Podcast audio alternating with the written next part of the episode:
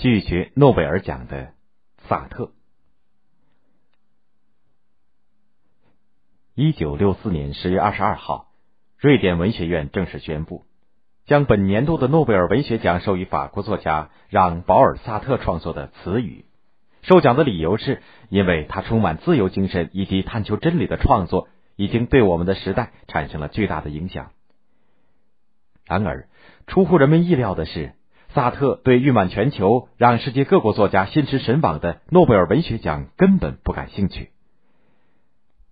他早就从法国的《费加罗报》上得知，他有望获得今年的诺贝尔文学奖，于是，在十月十四号写信给瑞典文学院的秘书长，礼貌的希望不要把他列入到诺贝尔文学奖候选人的名单当中。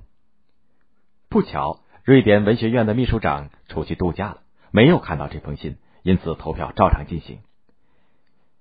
大奖公布那天，萨特有意避开了媒体的追踪采访，像往常一样，带着女友波伏娃来到他经常去的那家餐馆用午餐。他点了他最喜欢吃的扁豆咸肉。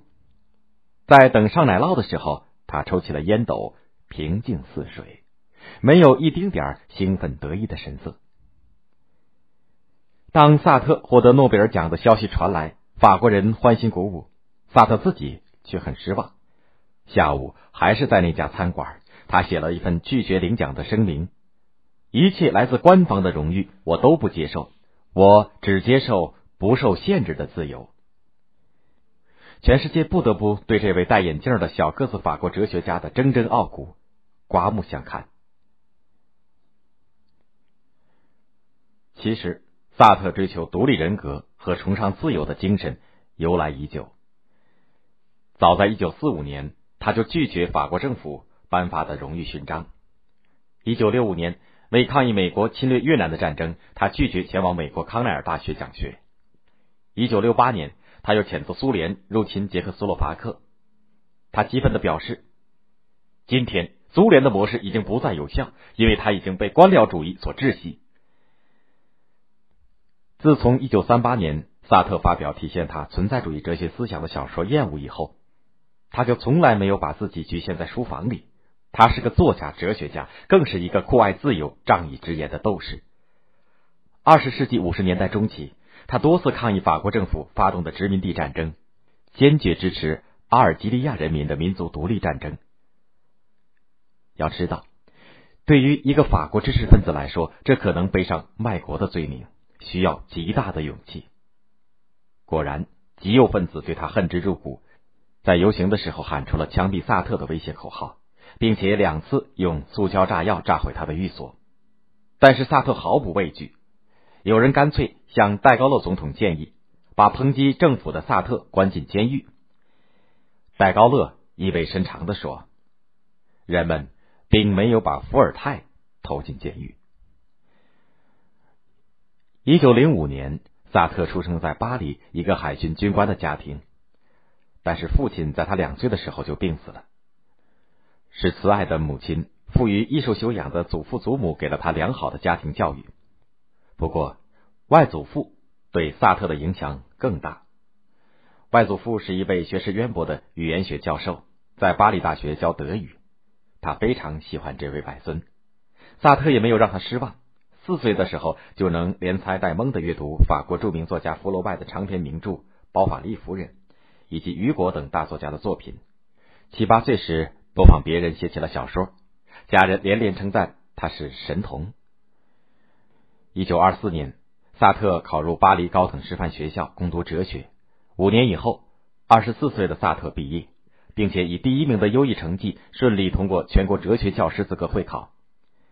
也就是在这次会考当中，萨特结识了获得第二名的西蒙纳德波伏娃，两个人结为终身伴侣。在当了几年中学哲学教师之后，一九三三年，萨特得到政府的奖学金，前往德国柏林的法兰西学院留学进修哲学。在这个浸透了深厚的哲学人文传统的国度里，萨特如鱼得水。他先后拜访了西方现代的著名哲学家胡塞尔、海德格尔和雅斯贝尔斯为师，专心研读了德国古典哲学大师黑格尔、存在主义先驱克尔凯郭尔等人的著作。这些。为他以后形成自己的存在主义哲学体系奠定了基础。萨特一九三五年回到巴黎以后，继续在中学教哲学。业余时间，除了为一些杂志撰写文章，他最大的兴趣就是出入市民阶层和知识分子集中的咖啡馆、夜总会，细心观察他们的言行，孕育创作灵感。以致咖啡馆老板对这位总是默默的喝着咖啡、默默的写呀写呀的作家熟悉极了。俏菲则称他是一个裹着毛皮的小墨水瓶。一九三八年。萨特的小说《厌恶》问世，一举成名。这是一部日记体的小说，主人公罗康丹生活在一个污秽龌龊的世界里，非常苦闷彷徨，感到生活和存在毫无意义。法国的一位评论家说：“如果你想了解一个人在盲目探索存在概念的时候会陷入什么样的痛苦和不幸深渊当中，那你就必须去读一读《厌恶》。”二战爆发以后，萨特应征入伍。一九四零年被俘，在集中营里度过了九个月的铁窗生涯。第二年被释放，回到巴黎后，他一面继续教书，一面从事戏剧创作，并参加法国共产党领导的地下抵抗运动。一九四三年，他发表了他的哲学代表作《存在与虚无》，系统的阐述了他的存在主义思想。战后，他与人合作创办过激进的现代杂志。而四十年代是萨特写作的黄金时期。他的长篇三部曲《自由之路》、剧本《苍蝇》、《此路不通》、可尊敬的妓女、肮脏的手、哲学著作、存在主义是一种人道主义等，都是这一时期发表的。萨特把自己的存在主义哲学称之为人学，人是他哲学研究根本点和出发点。他认为，人首先存在着，然后通过一连串的自由选择，赋予虚无的人生以意义。没有任何准则可以约束人的行动和自由，存在先于本质，人就是自由。萨特强调人的自由发展对推动社会进步的巨大意义，这无疑是积极的。但是他把个人的自由夸大为一种超自然、超现实的主观想象的东西，因此从本质上说，他的存在主义属于主观唯心主义的哲学。